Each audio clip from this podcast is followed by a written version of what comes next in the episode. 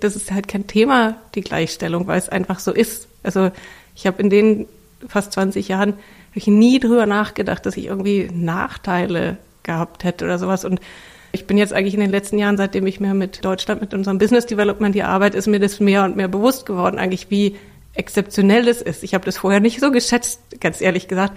Ich habe halt keine Energie und Zeit darauf verschwendet, irgendwie darüber mir Gedanken zu machen, dass es ein Problem ist. Und wo ich denke auch, wie viel Energie hier reingesteckt wird und wie viel Zeit gebraucht wird ja auch, um, um über das Thema Gleichstellung zu reden, wo wir eigentlich diese Zeit in Klimaumstellung und wichtige Dinge, die einfach unsere Baubranche angehen, stecken könnte. Das ist wirklich traurig. Herzlich willkommen zur 28. Episode von Architekturstadt Planung, dem Podcast der Bundesarchitektenkammer am 1. Juli 2023. Mein Name ist Kerstin Kunekat und ich führe in Vorbereitung auf den Deutschen Architektinnentag, der am 29. September in Berlin mit dem Fokus auf die Transformation der Baubranche stattfinden wird, mit einigen unserer DAT-SpeakerInnen vorab ein Gespräch hier im Podcast. Zu hören waren in den letzten drei Episoden bereits Sophie Green, Andrea Klinge und in einer großen Gesprächsrunde John Schellenhuber, Werner Sobeck, Dirk Messner und Andrea Gebhardt. Heute heißt mein Gast Barbara Vogt von White Architecture. Los geht's. Ich freue mich sehr, Barbara Vogt von White Architecture, dass du zu Gast bist im Podcast von der Bundesarchitektenkammer Architektur Stadt Planung. Du bist Architektin und Partnerin des schwedischen Architekturbüros White Architecture. Und du hast in Berlin an der TU und in Lausanne an der EPFL Architektur studiert. Und danach bist du nach Schweden ausgewandert, 2001. Seit 2004 bist du bei White Architecture. In verschiedenen Positionen warst du tätig in diesen 20 Jahren oder jetzt sind es ja noch 19. Du bist Partnerin, Mitglied des Aufsichtsrates, Vorsitzende des Board of Trustees und verantwortlich für das Business Development des Unternehmens in Deutschland. White Architecture besteht seit 72 Jahren. Mhm.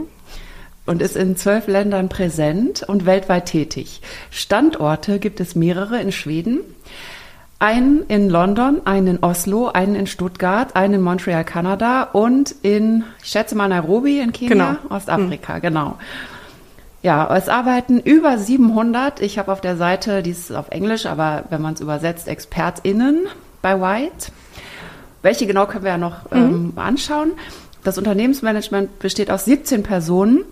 Der Vorstand, dem du angehörst, besteht aus 12 Personen. Und es ist, kann man so sagen, ein sehr großes Büro, das Projekte jeden Maßstabs abdeckt. Vom Städtebau über Landschaftsarchitektur, Kultur und Freizeit, Gesundheitsbauten, Wohnhäuser, Schulen, also Bildungsbauten, Arbeitsstätten bis hin zum Design- und Innenarchitektur. Und jetzt komme ich zur ersten Frage. Das Unternehmen ist in Mitarbeiterhand. Genau. Wie funktioniert das? Ist das eine AG, eine Aktiengesellschaft? Ja, genau. Das ist eine Aktiengesellschaft und jeder, der mindestens 75 Prozent bei White arbeitet, äh, kann Aktien kaufen. Dann gibt es verschiedene Abstufungen, je nachdem, wie lange man bei, bei White gearbeitet hat. Und dann gibt es eine Partnergruppe. Ähm, wir sind 115 Leute äh, ungefähr, also relativ viel. Ähm, und denen gehört insgesamt die Aktienmehrheit. Okay. Ähm, aber jeder wird halt am Gewinn beteiligt, anteilig an seinen Aktien. Und es gibt keinen Haupteigner und es gibt keinen externen Eigner. Und in der Partnergruppe, ähm, also insgesamt gibt es 230.000 Aktien, glaube ich, und die maximale Anzahl, die jemand haben kann, sind 1.500 Aktien. Also relativ wow. wenig irgendwie aufgeteilt. Also es gibt niemand, der irgendwie jetzt den, den Riesenanteil hat oder sowas. Ja. Wenn ich jetzt anfangen würde, als Architektin bei euch zu arbeiten, ab wann könnte ich dann auch Anteilnehmer werden? Direkt. Also so. einmal im Jahr werden Aktien verkauft. Also es ist nicht so, dass man ständig kaufen könnte, weil das ja auch administrativ ein ziemlicher Aufwand ist. Aber einmal im Jahr gibt's Aktien, werden die Aktien verkauft und dann kann man gleich 20, glaube ich, ist die niedrigste Einstiegsgröße. Okay. Das heißt, jeder ist am Unternehmensgewinn beteiligt, weil so gut wie alle Aktien irgendwo haben wahrscheinlich. Ja, es Oder sind, viele. also jetzt sind es, glaube ich, 550 Teilhaber ah, ja. im Moment oder so in dem Dreh. Hm. Und ein Gehalt gibt es natürlich trotzdem auch. Ja, gibt es auch. ja, das äh, klingt total interessant. In Deutschland oder ist es in Schweden normal? Oder also es gibt mehr und mehr Büros, die das so machen. Ähm, bei uns ist es schon relativ lange. Also Sidney White, der das Büro gegründet hat 1951, der hat relativ schnell Partner mit reingenommen und dann ab 1980 ungefähr wurde es dann halt ausgeweitet. Das ist halt auch normale Mitarbeiter in ähm, also für die geöffnet worden ist. Früher musste man irgendwie zwei Jahre, glaube ich, gearbeitet haben bei White, bevor man Aktien kaufen konnte und sowas, mhm. aber so ist es nicht mehr. Und ähm, es gibt ja in vielen Unternehmen die, die Probleme mit dem Generationswechsel und wie man das hinkriegen kann. Und da ist für viele das ein attraktives Konzept geworden, mhm. so dass es mehrere Büros inzwischen gibt, die das so machen. Und in Schweden gibt es auch mehr große Büros als in Deutschland. So, was natürlich auch nochmal einen Unterschied macht so ja. insgesamt. Ist aber auch interessant, weil großes Büro, das, da denke ich sofort an äh, starke Hierarchie, mhm. vertikale Hierarchie. Das ist in Deutschland eher bei großen Büros. Hat man halt eine kleine Anzahl an Partnern, drei bis sieben vielleicht, und mhm. dann geht's bergab. also unten ist dann die Breite ja. im Wasser, die dann mhm. sozusagen zu folgen hat. Wer arbeitet denn da? Ist das Team international und ist es auch, wirkt sich diese Art des Unternehmens auch auf die, das Thema Gleichstellung positiv aus? Also ich bin ja so geprägt von White, von daher weiß ich nicht, wie das, wie das woanders eigentlich so richtig ähm, ist. Bei uns ist es halt wirklich, das ist halt kein Thema, die Gleichstellung, weil es einfach so ist. Also ich habe in den fast 20 Jahren ich nie drüber nachgedacht, dass ich irgendwie Nachteile gehabt hätte oder sowas. Und ähm, ich bin jetzt eigentlich in den letzten Jahren, seitdem ich mehr mit, mit Deutschland, mit unserem Business Development hier arbeite, ist mir das mehr und mehr bewusst geworden, eigentlich wie exzeptionell es ist. Ich habe das vorher nicht so geschätzt, ganz ehrlich gesagt. Aber ich habe auch, ich habe halt keine Energie und Zeit darauf verschwendet, irgendwie darüber mir Gedanken zu machen, dass es ein Problem ist. Und wo ich denke auch, wie viel Energie hier reingesteckt wird und wie viel Zeit gebraucht wird ja auch, um, um über das Thema Gleichstellung zu reden, wo wir eigentlich diese Zeit in Klimaumstellung und ja. wichtige Dinge, die einfach unsere Baubranche angehen, stecken könnten. Das ist wirklich traurig. Also das ist dafür, dass man darüber reden muss, dass der Bedarf da ist. Und ich, ich sag ja, also es ist wirklich, der Bedarf ist da. Aber wir haben eigentlich ganz dringende Probleme, die die Welt angehen. Und dieses Thema der Gleichstellung finde ich, das ist ja zu bewältigen. Also man, das, das kann man hinkriegen, wenn man alle nur wollen. Ähm, andere Probleme sind schwieriger zu lösen, eigentlich, also ja. im Grunde, finde ich. Du hast ja auch gesagt, man braucht Mut, um Chancen anzubieten und Mut, um Chancen zu ergreifen. Gilt das dann für Deutschland? Also es hört sich ein bisschen so an, als bräuchte man das in Schweden nicht, weil es so selbstverständlich ist, dass man das, dass man keinen Mut eigentlich braucht, weil man, das ist einfach ein normaler Weg für alle. Sozusagen. Also man braucht auch in Schweden Mut natürlich, wenn Chancen angeboten werden. Also bei uns ist es halt auch so, wir haben, es war sehr traditionell waren immer die, die Männer in den Führungspositionen, Geschäftsführer war bis 2010 einschließlich, war immer männlich. Ah, okay. Also, und ja. seitdem haben wir halt äh, jetzt die zweite Geschäftsführerin. Ähm, aber da müssen halt auch die Chancen, wie gesagt, der Mut da sein, Chancen anzubieten. Also von unserem vorherigen, also von dem Geschäftsführer vor 2010, ähm, der wirklich halt auch die jetzige Geschäftsführerin sehr gefördert hat. Ähm, und also, dass man halt auch Mut hat, den Leuten zu vertrauen. Die schaffen das auch, wenn man kleine Kinder hat und und sowas ist ja auch doof zu sagen. Also aber aber es ist halt ja auch ja, ähm, ist, äh, Herausforderungen, die diese Kombination zwischen Familie und Beruf darbringt.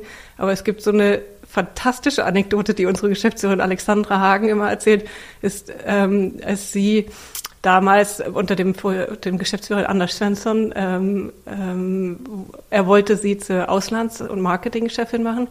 Und dann stand sie vor dem, vor dem Vorstand mit einem Baby im Arm und der Anders Svensson hat gesagt, das ist die einzige Person bei White, die diese Aufgabe meistern kann. Oh, und das ist ja. so fantastisch. Also es muss halt wirklich, dass man nicht denkt, dass wenn man Kinder hat, dann kann man, kann man nicht mehr im Beruf irgendwie viel leisten. Aber so ist es ja auch nicht. Und als mir die Büroleitung in Linköping angeboten worden ist, da war ich, hatte ich Kinder, die waren drei und fünf Jahre alt.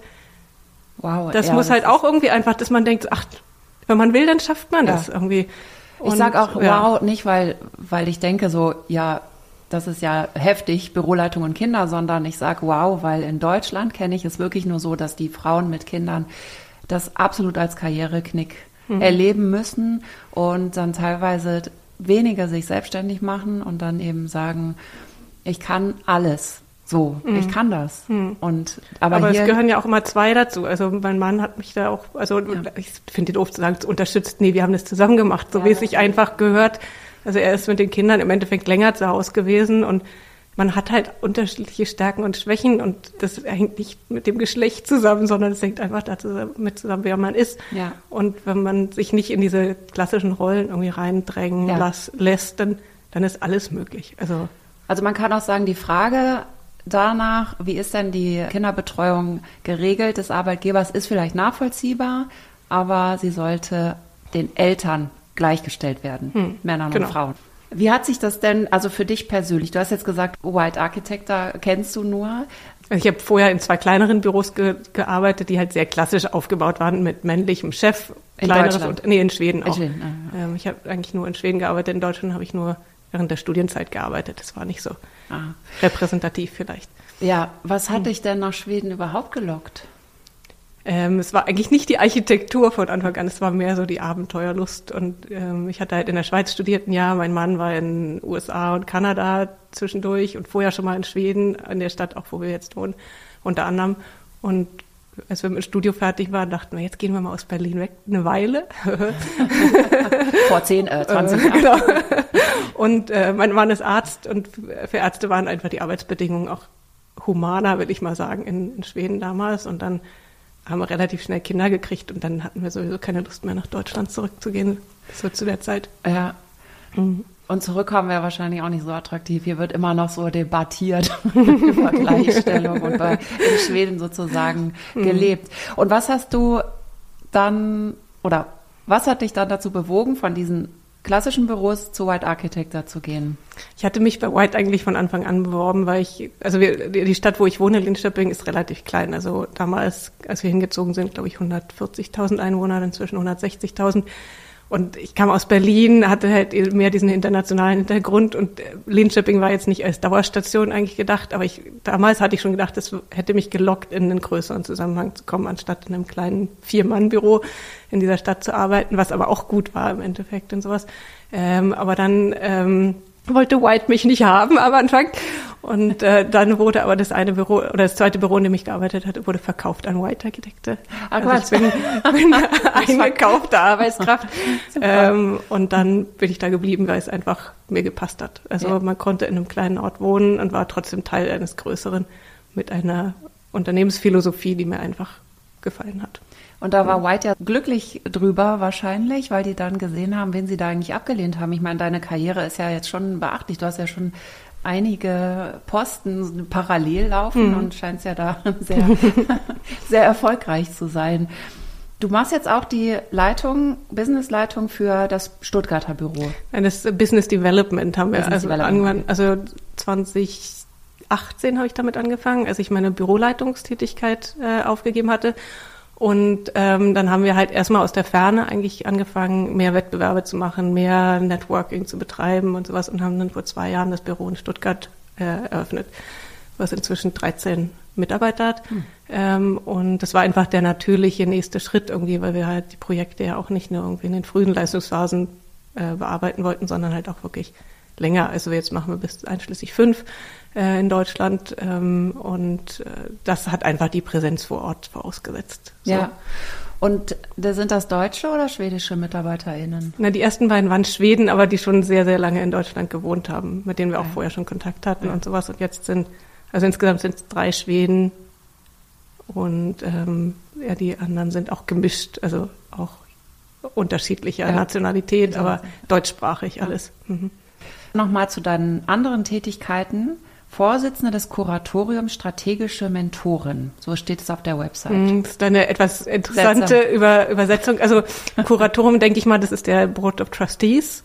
Äh, ja. Und Board of Trustees ist ein Ausschuss von der Partnergruppe eigentlich.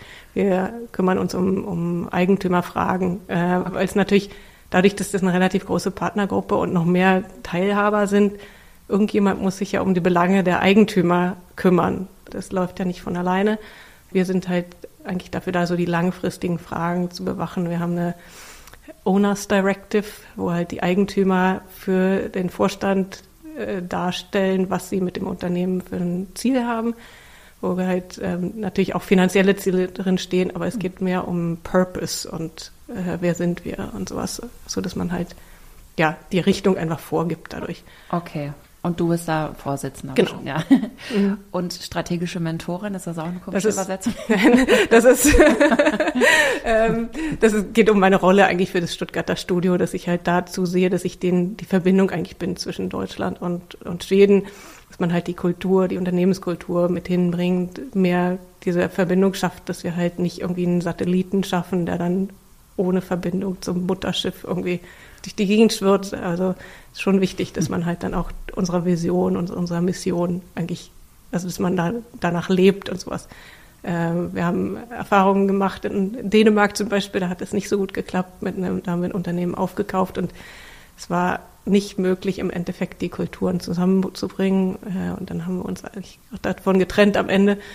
Äh, das wollen wir nicht wiederholen, diesen, diesen Fehler. Mhm. So. Ja. Mhm.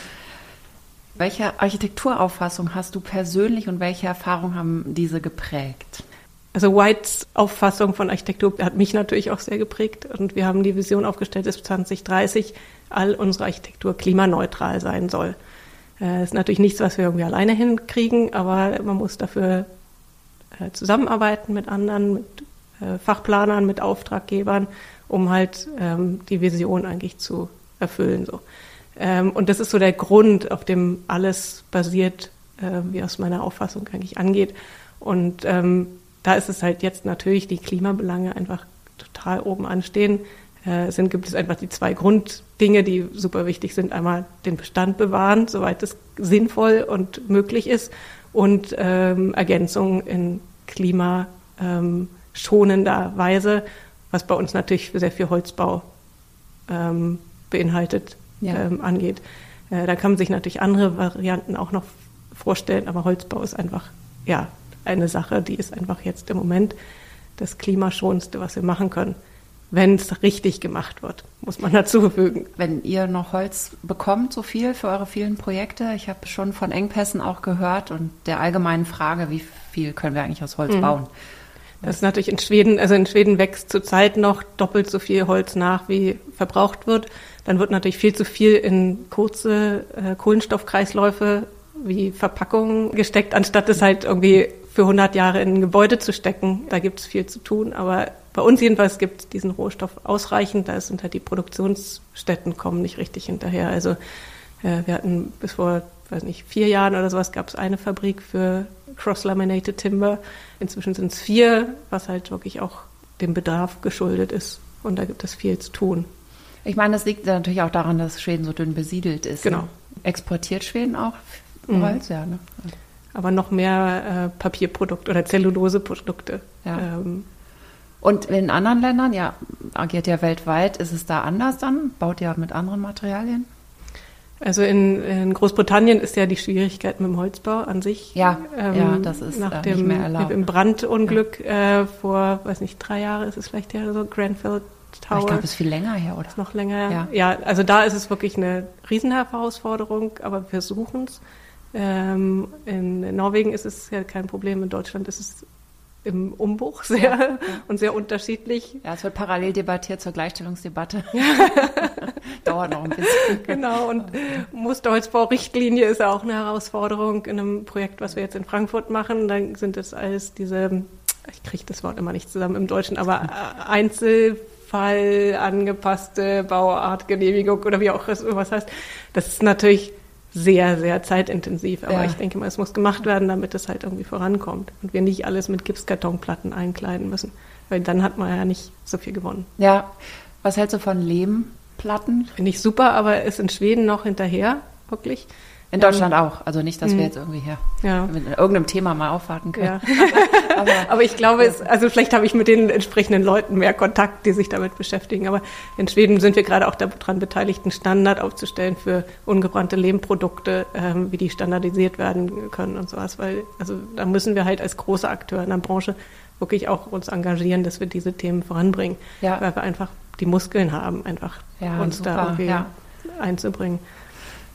Forscht ihr auch? Mhm, ja. Genau. Also wir haben eine externe Forschungsstiftung, an die wir Gelder oder Gewinne von unserem Unternehmen abführen, wo halt branchenweit Leute ähm, Anträge also für Fördergelder stellen können.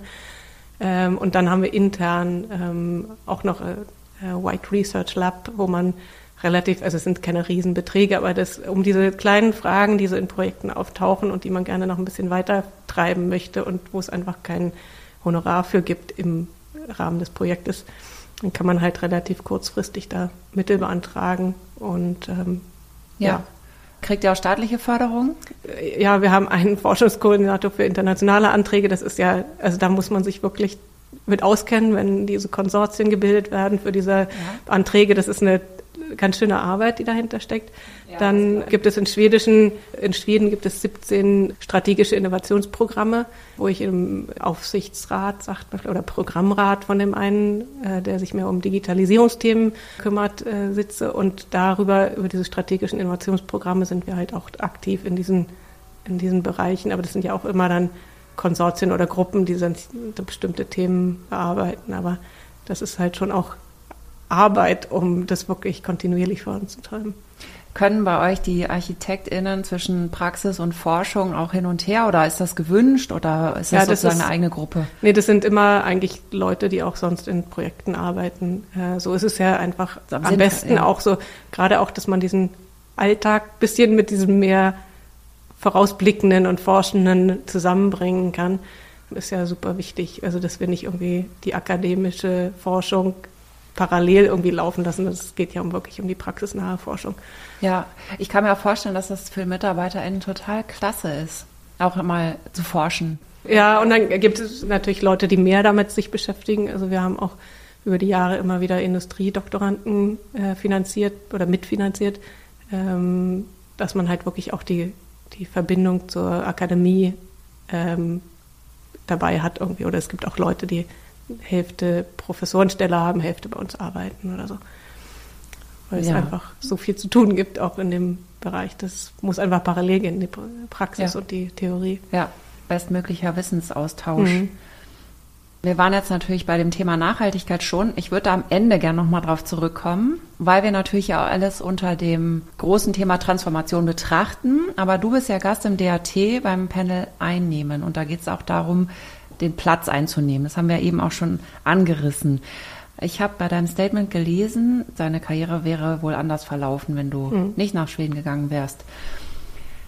Denkst du, dass es in Deutschland ähnlich verlaufen wäre? Lässt sich wahrscheinlich ganz klar mit Nein dann beantworten. Mhm. Also ich habe jetzt im Studium oder sowas war jetzt nicht mein großer Traum, ein eigenes Büro aufzumachen. Und ich glaube, da muss man wirklich dann schon dedicated sein, wenn man das machen möchte. Und für mich war das einfach wie das bei White funktioniert, war es einfach ein, eine perfekte Mischung. Einfach so, dass man halt mehr Verantwortung im Unternehmen übernehmen kann, ohne dass man mit der ganzen Gesamtverantwortung von Anfang an selber dasteht. Also man ist da wirklich auch sukzessiv rangeführt worden. Und hier denke ich mal, in kleineren Büros stelle ich mir das jedenfalls so, dann ist halt sehr, der Schritt ist sehr groß zwischen Mitarbeiter und, und Partner, stelle ich mir schwieriger vor. Ich sehe das nicht, dass das so parallel gelaufen wäre hier. Hm. Tatsächlich ist es ja auch so, dass jungen Architektinnen, jungen Frauen dann geraten wird, selbstständig machen, um halt ähm, Herr der Lage, wollte ich schon sagen, Frau der Lage zu werden. Das ist ein guter Punkt. Ne? Nicht jeder möchte das und trotzdem aber gute Chancen auf eine gute Karriere. Ne? Mhm. Genau. Das ist auf jeden Fall was, woran wir zu tun haben.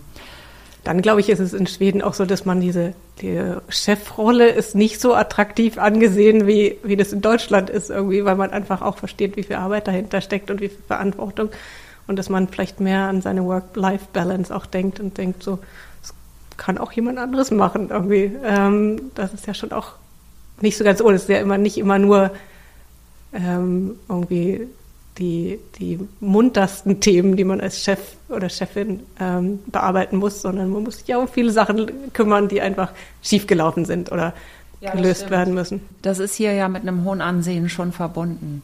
Wer oben ist, hat die Macht. Also mhm. sie ist ja dann auch gebündelt auf wenige Plätze sozusagen mhm. in Deutschland meistens. Wir beziehen uns ja auch in unserer Panelbeschreibung darauf, dass die Führungskräfte großer Planungsbüros fast alle männlich sind.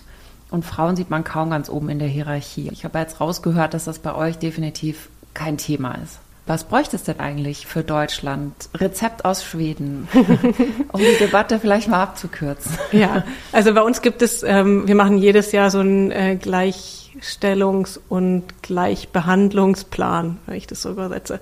äh, wo wir halt gucken, also wie sieht's denn wirklich aus? Und also ihr guckt also, auch richtig nach, wie viele männliche, wie viele ja, weibliche ja, ja. oder wie viele irgendwas sind wo verteilt? In im, welchen Kategorien und sowas. Und wir sagen, also man kann sich ja nicht irgendwie zwanghaft an 50-50 halten, weil es einfach, es kommt ja auf die Personen auch drauf an. Aber alles, was so zwischen 40, 60 schwankt, finden wir halt, ist okay. Und mal sind Frauen in der Mehrheit, mal sind Männer in der Mehrheit. Das ist dann völlig, völlig in Ordnung. Aber das ist halt im, im Vorstand, in der Unternehmensführung, Bürochefs, also dass es halt, dass zugesehen wird, dass es gleichgestellt ist. Dann bin ich in, im Büro in Linköping, in dem ich gearbeitet habe, weil sehr schwer, da haben wir Schwierigkeiten gehabt, äh, männliche Kollegen zu finden, die mit Erfahrung hingekommen sind. Da waren wir sehr nicht gleichgestellt mit reiner Frauenmannschaft in der, in der Büroleitung äh, lange Zeit und sowas. Aber dann ist die Realität so. Also man muss sich aber Mühe geben, das auszugleichen, aber manchmal geht's nicht. Und manchmal ist es dann in der einen Richtung, manchmal in der anderen Richtung. Aber Hauptsache man bemüht sich das und, und ähm, ja, es ist einfach so wert, oder es ist einfach äh, entscheidend, dass man halt beide Perspektiven mit reinbringt. Und es, es werden die, also die Entscheidungen und die Diskussionen werden anders geführt, so, ähm, wenn Frauen und Männer vertreten sind. Ja, ich denke gerade noch an die Diversitäts- Thematik, dass man ja auch sagt, zum Beispiel feministische Außenpolitik, das äh, damit fremdeln ja viele mit dem Begriff und gemeint ist ja, dass alle Gruppen, die jetzt nicht weiße priorisierte Cis-Männer sind, gemeint sind damit. Wie divers denkt ihr da? Also geht es da jetzt erstmal um Mann und Frau oder um gleiche Chancen für alle Gruppen sozusagen? Eigentlich geht es um gleiche Chancen für alle Gruppen, aber es ist natürlich auch noch viel um, um Mann und Frau ähm, Gleichstellung. Was schwierig wirklich ist, ist auch mit der, also was Menschen mit unterschiedlichem Hintergrund angeht, äh, weil einfach, wenn man die Architektengruppe an sich betrifft, ist das ja auch nicht ein Spiegel der Gesellschaft in ihrer Zusammenstellung. Nee. Ähm, äh, in, in Stockholm zum Beispiel, da haben, haben wir immer so, ähm, also in Schweden machen die meisten Schüler in, in der achten Klasse ein Betriebspraktikum. Und da haben wir dann in Stockholm gesagt, vor einer ganzen Weile schon, dass wir öffnen nicht jetzt für alle irgendwie das dann, sondern haben das sehr auf eine ähm, Schule in einem Brennpunktbezirk ausgerichtet, wo halt SchülerInnen mit einem Hintergrund sind, die eigentlich normalerweise jetzt nicht sich vielleicht für Architekturstudien bewerben. Mhm. Und das hat jetzt, ist das erste Mal, dass jetzt eine Architekturstudentin in ihrem Praktikum während der Universität dann zurückgekommen ist. Also die damals bei uns das Betriebspraktikum gemacht hat. Das war natürlich eine große Freude, aber ich meine, das ist halt ein kleiner Impact irgendwie. Aber also da muss man sich halt wirklich Mühe geben. Und ich weiß nicht, ob es dafür einen deutschen Begriff gibt, aber eine äh, aufsuchende Tätigkeit. Ja. Also um wirklich, also nicht einfach sagen, bewerbt euch, sondern hingehen und sagen, bewerbt euch. Ja. Ihr Ihr seid gemeint, ja, genau. ihr, ihr, wir wollen mhm. euch haben. Mhm. Ja, wir wollen euch die Türen öffnen. Genau. Das klingt wirklich richtig gut. Aber es ist halt ein Tropfen auf einen heißen Stein im Endeffekt. Ja. Aber man hofft halt, dass es irgendwie Ringe auf dem Wasser hinterlässt. Aber ja. es ist ein, also es ist einfach nötig, finde ich, weil die Perspektive von, von Menschen mit ähm, Einwanderungshintergrund ist ja auch, ich meine, wir bauen ja Dinge für, die alle Leute betreffen, die ja. sich im, im Raum bewegen irgendwie. Und dann müssen wir halt das auch angepasst an alle Menschen irgendwie hinkriegen. Und wenn wir dann bestimmte Perspektiven einfach nicht fangen, dann, ja. dann ist es schwierig. Ja, mich ja. erinnert das auch, zum Beispiel Museen sind ja auch, die haben einen Tag der offenen Tür für alle und so weiter, aber da gehen natürlich auch dann meistens die AkademikerInnen mhm. mit ihren Kindern hin und dieses aktiv hingehen finde ich wirklich einen sehr interessanten mhm. Punkt. Wir haben ein ganz interessantes Forschungsprojekt durchgeführt, das ähm, nennt sich der Mädchenraum, wenn ich das übersetze. Und es geht, ging darum, dass ähm, Mädchen im öffentlichen Raum ab dem Alter von sieben Jahren ungefähr die Orte und Plätze viel weniger benutzen als Jungen. Also und ähm, dass das eigentlich gar nicht so vorher äh, erforscht worden ist, warum das so ist. Ähm, also bis sieben, sieben Jahre ist es gleichgestellt und plötzlich passiert was und plötzlich sind die Mädchen weg. Es sind nur noch 20 Prozent Mädchen, 80 Prozent Jungen da. Und ähm, als wir dieses angefangen haben und dann mit, mit Politikern und Politikern darüber gesprochen haben, ist denen eigentlich das auch erst bewusst geworden, dass da fehlt halt ein ganzes Kapitel im Buch der öffentlichen Räume eigentlich, sind halt die Räume, die für Mädchen irgendwie attraktiv sind draußen, was natürlich dann auch alle möglichen Folgen hat. Irgendwie, wenn man dann nicht draußen ist, dann sich nicht so viel bewegt vielleicht und was. Es hat also ja. einen unglaublichen Impact. Und es gibt so viele Dinge, wo wir einfach blind sind, weil wir einfach nicht die Perspektiven mit integrieren in, in die Planung. Und, und das ist keine böse Absicht. Es ist einfach so, dass man denkt halt da nicht dran, weil man eben nicht, damit keine Berührungspunkte ja. so hat. Ein bisschen so ein äh, Tunnelblick, ne? Oder mhm. Bubbles äh, genau. im Endeffekt. Tun alle, kann man ja. vielleicht nichts für, aber da auch rauszuschauen. Und du sagst, ihr habt dann auch, oder die Politik ist darauf aufmerksam geworden. Mhm. Das heißt, habt ihr aktiv die Politik aufgesucht? Ja, es war eine Zusammenarbeit mit einer Mädchengruppe und die haben auch ein Theaterstück davon gemacht und haben dieses Theaterstück dann vor den Politiker und Politikerinnen und Entscheidungsträger ähm, der Stadt und sowas vorgeführt, die, denen, die halt auch gesagt haben, wir haben da nicht dran gedacht. Und das war auf eine schwedische Stadt bezogen? Das war in Stockholm das erste Mal und dann mhm. haben wir das ähm, in London auch mit unserem Büro da durchgeführt. Und das Gleiche? Ja, genau.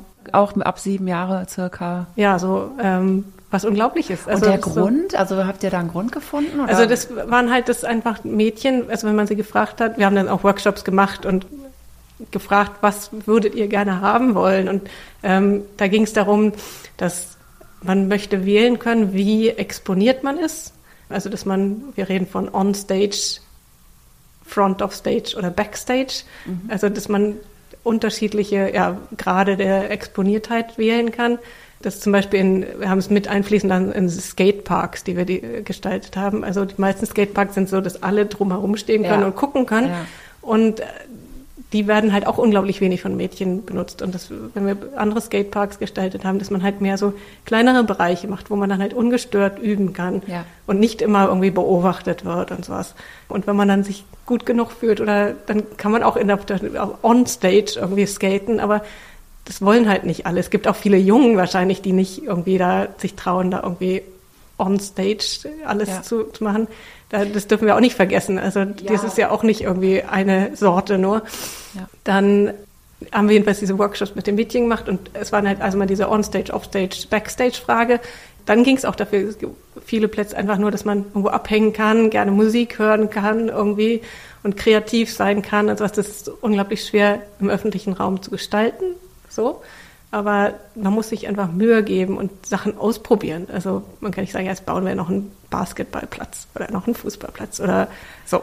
Einfach nur, ähm, ich glaube, es gibt nicht die Lösung, die man jetzt einfach applizieren kann, aber man muss sich einfach darüber Gedanken machen, dass das, was man halt die ganze Zeit gemacht hat, vielleicht nicht funktioniert hat. Ja.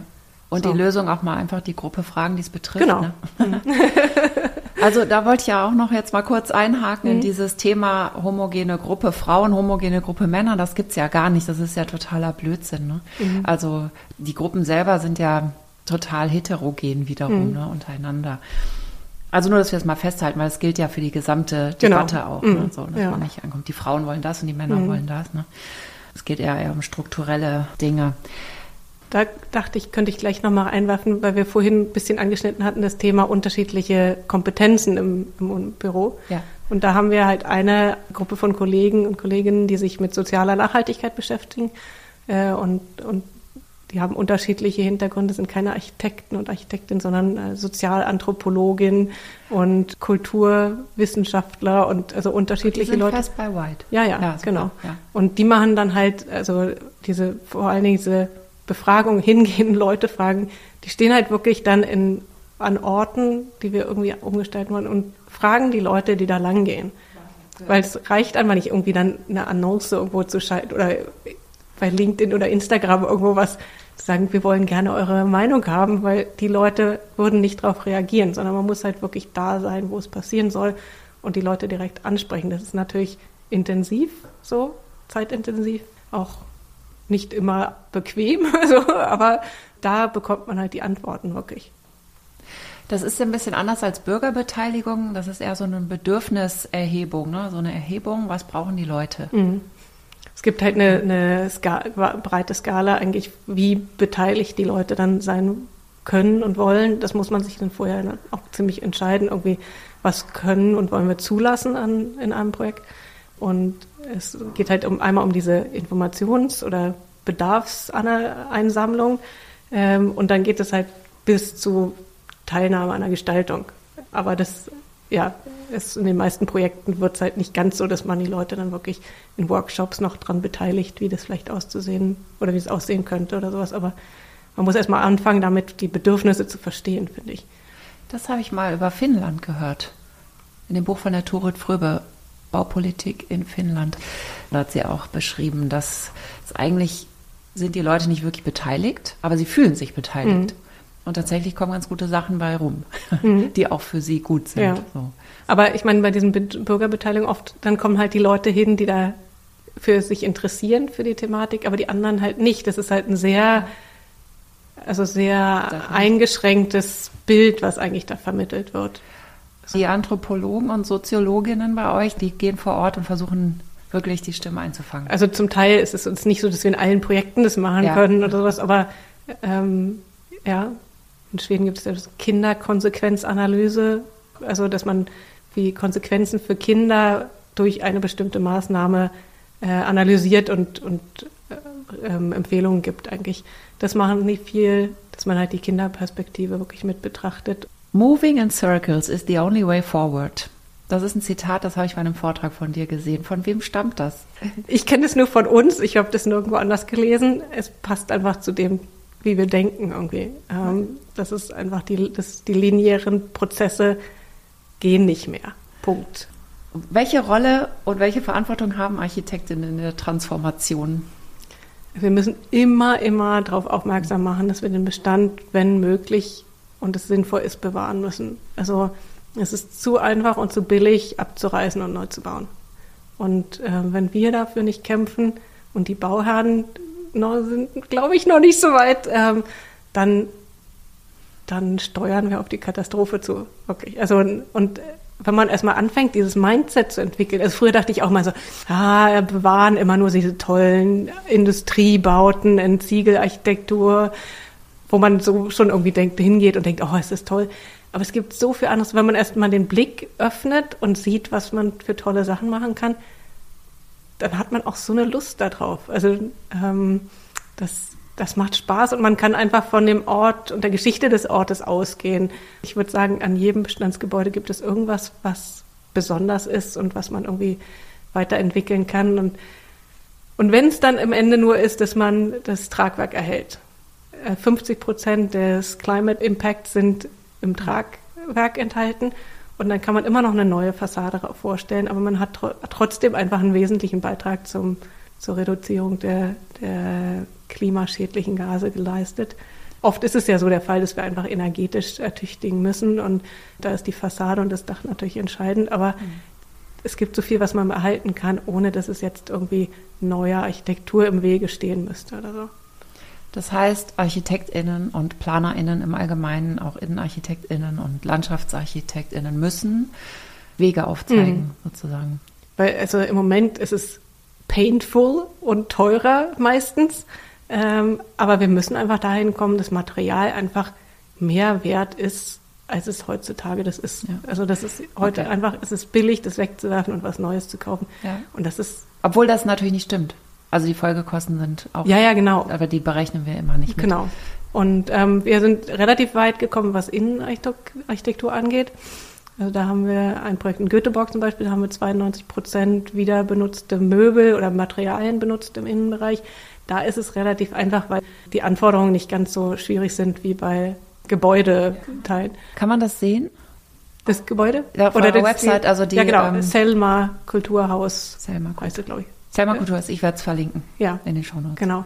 Und ähm, das ist inzwischen fast, finde ich, äh, jetzt arbeite ich nicht so viel mit Innenarchitekturprojekten, aber gefühlt, finde ich, ist es bei öffentlichen Auftraggebern eigentlich der Standard, dass man sagt, man geht erstmal von, von den Möbeln aus, die da sind, oder dass man halt welche dazu kauft, die schon gebraucht sind. Ja. Und das bedeutet ja nicht, dass man irgendwie jetzt wilde Mischung an irgendwelchen Möbeln wahllos in die Gebäude reinstellt, sondern oft werden ja auch aufgearbeitet und, und also farblich dann natürlich auch irgendwie äh, koordiniert und sowas. Also das muss sich nicht anfühlen, als ob da irgendwie so ein Second-Hand-Laden nee. eingezogen ist. Also wirklich nicht so. Aber es gibt so viel, was man machen kann.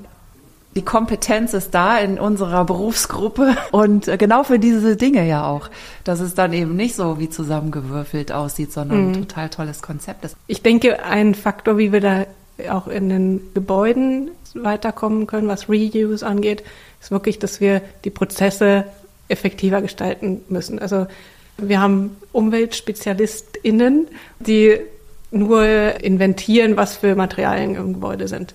Also jetzt sind es meistens Pilotprojekte und dann wird halt zusammengestellt und dann die Sachen verkauft. Also dann wird es nicht irgendwie für ein Gebäude irgendwie wieder benutzt. Und die gehen halt wirklich auch noch mit Listen darum und schreiben alles dann in Word oder Excel rein und dann muss das irgendwie exportiert werden irgendwo hin.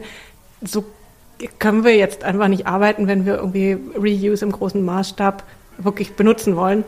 Und wir haben verschiedene Forschungsprojekte, was das angeht. Also einmal geht es darum, halt das zu erfassen, was irgendwie effektiv gestaltet werden muss. Aber dann muss das natürlich in unseren Workflow auch reinkommen, sowohl in, in den Entwurfsphasen als dann auch in der, in der Ausführungsplanung.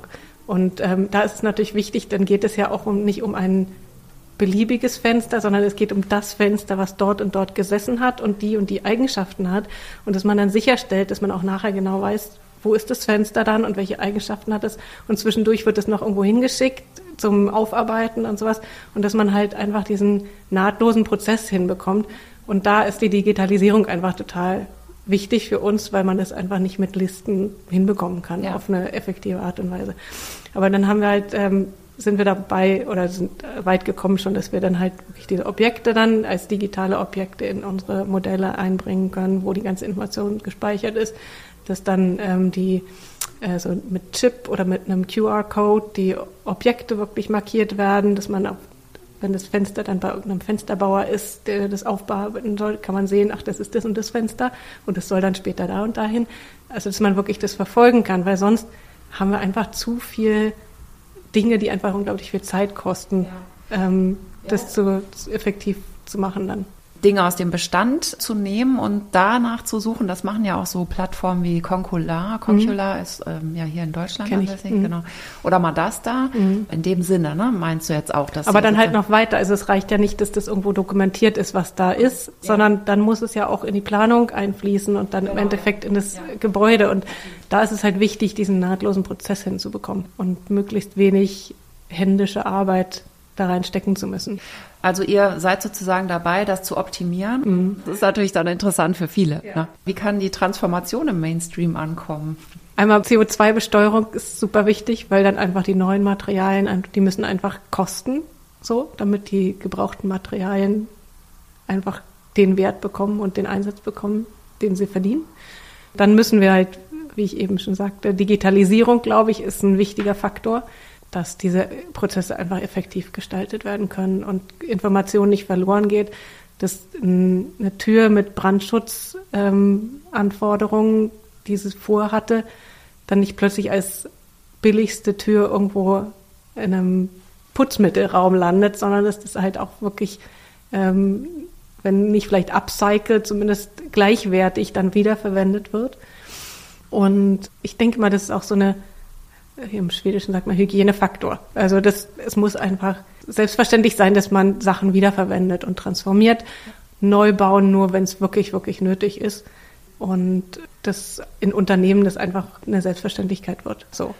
Und was glaubst du, wie der Beruf sich verändern wird dadurch? Also die Tätigkeiten, wird es für ArchitektInnen weitere Felder geben, die sich auftun? Also sei es jetzt gebrauchte Materialien sichten und finden und benutzen und damit zu entwerfen. Findet auch eine Transformation im Beruf statt? In Deutschland habe ich immer das Gefühl, man muss alles in den Architektenberuf reindrücken. Wir arbeiten halt mit Leuten unterschiedlichen, unterschiedlicher Kompetenz und Ausbildung zusammen. Was natürlich geht, wenn man 700 ist, das geht nicht, wenn man 10 ist. Das ja. ist natürlich ein anderer Weg. Dann denke ich mal, es gibt, geht viel über Netzwerke und Zusammenarbeiten. Mhm. Ähm, aber es muss einfach diese Kompetenz da sein, Materialien aus ihrer Umweltperspektive zu beurteilen, aber auch natürlich aus der, aus der Architektur oder der Designperspektive, weil ähm, das dürfen wir nicht vergessen. Wir sind ja auch Gestalter und ähm, innen, innen genau, Gestaltende. Und dass einfach auch die gestalterischen Qualitäten von Materialien einfach wichtig sind. Das finde ich wirklich mhm. schön gesagt, weil Interdisziplinarität ist eigentlich das A und O mhm. für die Transformation an ja. der Stelle, ne, kann man so sagen. Mhm. Oder überhaupt fürs Bauen. Ja. Was wünschst du dir, wie es für dich persönlich weitergeht? Das ist die Schlussfrage. es gibt so viele Sachen, die man machen könnte. Im Moment muss ich eher was wegwählen von meinen ganzen Rollen und Tätigkeiten, glaube ich, weil das sehr, sehr zerstückelt ist, mein Alltag irgendwie, was aber natürlich auch eine Freude ist und ähm, ja, so. Aber ähm, ich habe ein Standbein halt in diesem internationalen Bereich, das mir sehr viel Spaß macht. Andere Standbein ist in der Innovationsschiene, Digitalisierung, was mich auch sehr interessiert, wo ich vielleicht mal eine Wegwahl machen muss, was ich eigentlich genauer machen will. Aber das ist so die Richtung, denke ich, einfach voraus. Ähm, Architektur, Transformation und Holzbau, selbstverständliche Dinge irgendwie. Für mich ist es immer die, das Problem des Kombinierens von allem, was so interessant ist. Was, ja. Ja, also eigentlich alles gut und ein mhm. bisschen muss weggestrichen werden. genau, für, den, für die Work-Life-Balance. genau. Vielen Dank, Barbara Vogt. Gern geschehen. Das war eine weitere Episode zum Thema Transformation, dem Motto des DAT. Barbara Vogt wird beim DAT auf dem spannenden Panel Einnehmen sitzen und mit uns über das Phänomen Gleichstellung und den Energieverlust durch das ewige Debattieren darüber sprechen. Der DAT ist der größte berufspolitische Tag für die PlanerInnen in Deutschland. Hier werden wichtige Themen debattiert und Forderungen gegenüber der Politik gestellt und natürlich genetzwerkt. In diesem Jahr kommen hochrangige Gäste aus Politik und Forschung und natürlich Gäste aus allen planerischen Fachrichtungen. Unter anderem sind zu Gast die Bundesbauministerin Clara Geiwitz, der Bundeswirtschaftsminister Robert Habeck, die Transformationsforscherin Maja Göpel, der Architekt Christoph Ingenhofen, Camilla van Dörs, Stadtarchitektin für Klimaschutz der Stadt Kopenhagen und der Pritzker-Preisträger Francis Queré. Das sind nur einige Namen von vielen interessanten SpeakerInnen auf dem DAT. Anmeldungen sind unter dat.bak.de möglich und den Link dazu finden Sie, findet ihr in den Show Notes. Die nächste Episode erscheint am 1. August mit Florian Fischer Almanay und da wird es um das Thema Wohnen und unter anderem das Projekt Sanremo in München gehen. Bis dahin eine gute Zeit. Tschüss. Der Podcast Architektur statt Planung wird moderiert und produziert von Kerstin Kunekat für die Bundesarchitektenkammer in Berlin 2023.